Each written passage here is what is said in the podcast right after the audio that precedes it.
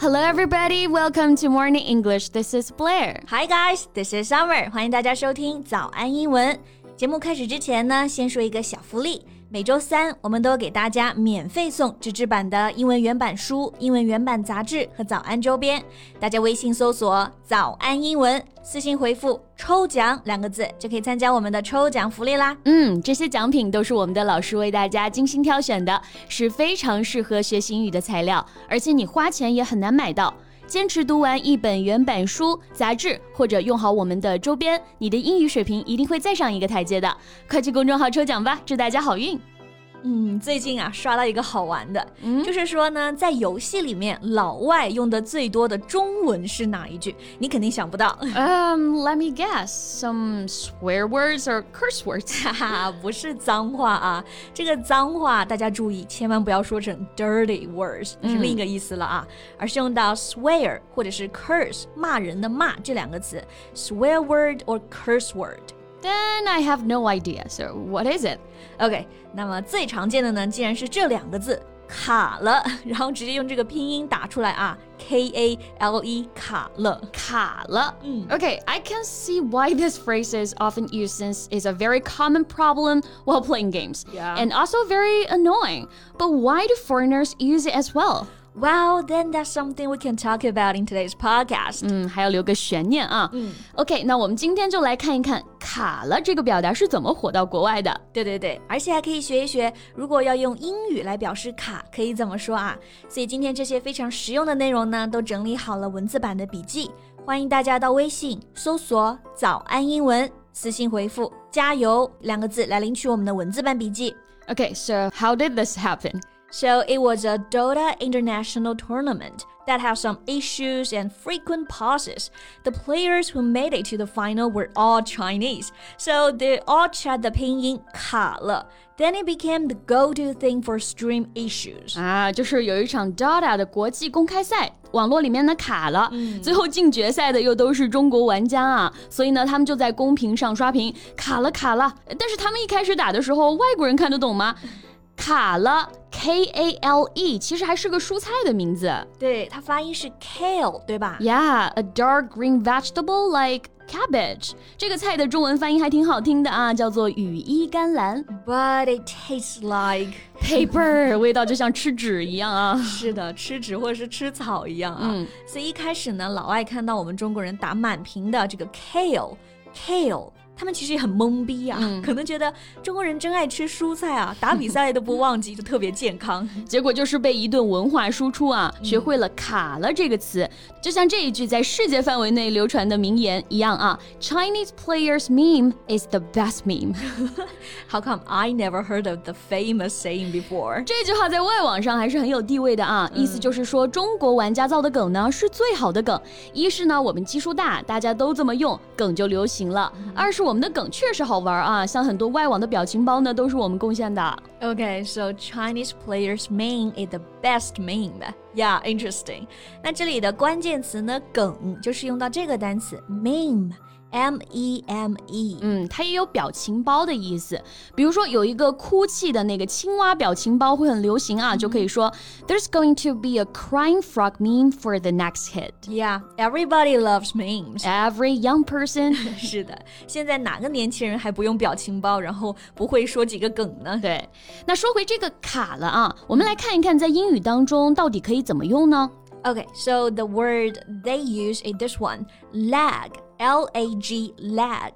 Yeah, as a verb, it means to move or develop slowly than others. 这个 lag 做动词的意思就是比其他人移动更缓慢，发展更迟缓，还可以做名词啊，意思就是延迟。呀，像我们平常有一个很常见的搭配啊，就是时差嘛 Yeah. 就是 jet lag。这里呢就用到这个 lag。 你可以理解为坐飞机导致有一个延迟嘛、s o that's jet lag。 For example, after that last trip overseas, I had bad jet lag. But now we have few chances of suffering from the jet lag for the COVID. Yeah，那这个 lag 还有一个非常常见的搭配啊、t i m e lag，meaning the period of time between two connected events，意思就是两件事情之间的这个时间间隔。嗯，举个例子啊，就比如我们现在的节目， 我们现在正在录嘛，但是和到发出来之间呢，还是有一个时间差的。Right. So we can say there's a time lag between when we do the podcast and when our listeners can actually listen to it. Right. And there's also a time lag between when we do the work and when we get paid. yeah, right. OK，所以这个 lag 在表示卡了的时候呢，它就可以直接做一个名词啊。嗯，用法和例句呢很简单，就直接说 There was a lag. There was a lag. Yeah.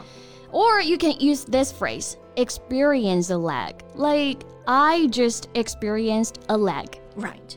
那除了用这个 lag，在打游戏的时候啊，有一个还有一个专门的词啊，电脑卡了，大家呢会用到这个词 hang。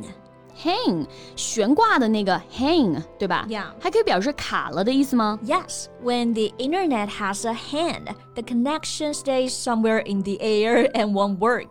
So people say that to mean a lag. 那就是和 lag 一样，可以说 there was a hang. Yeah, right. 不过稍微注意一下，这两个词还是有一点区别的，就是这个 lag 是延迟啊，可能就是网络问题，等会儿就好了。但这个 hang 是完全卡住，动不了了，系统呢出问题了啊。那这种完全动不了，卡了，肯定有很多同学会想到这个单词啊。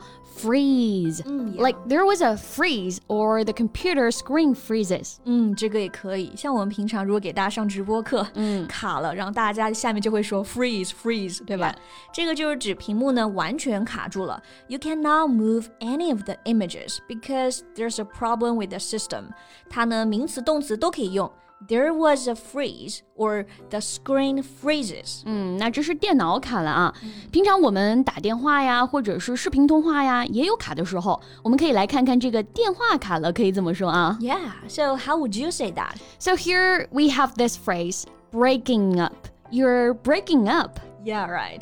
打电话的时候啊，以后听到别人对你说 "You are breaking up"，不要以为他是说，哎，你正在分手，没有啥意思，对吧？嗯，其实呢，这里指的是信号断断续续的。The reception is bad. The voice is not clear. Right.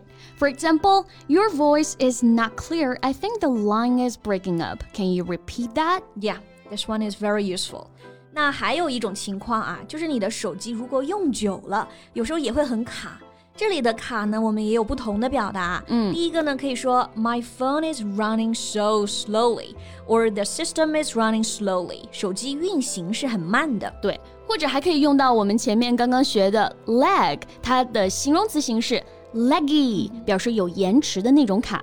So the phone is so laggy，or it can also be used to talk about your computer. The computer is laggy. Yeah, right. 旧电脑一定就通常都很 laggy 啊。Right。然后呢，还有一种手机如果完全卡住，完全动不了了，这里我们除了用 freeze，还可以用到 freeze 它的过去分词 frozen 这个词啊。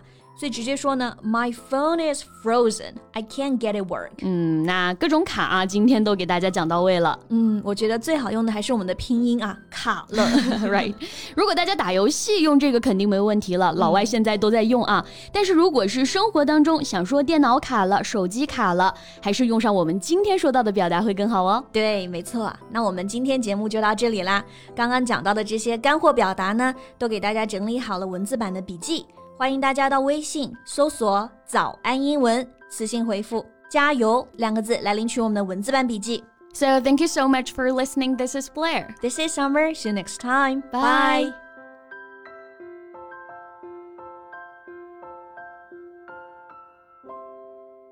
This podcast is from Morning English. 学口语就来早安英文。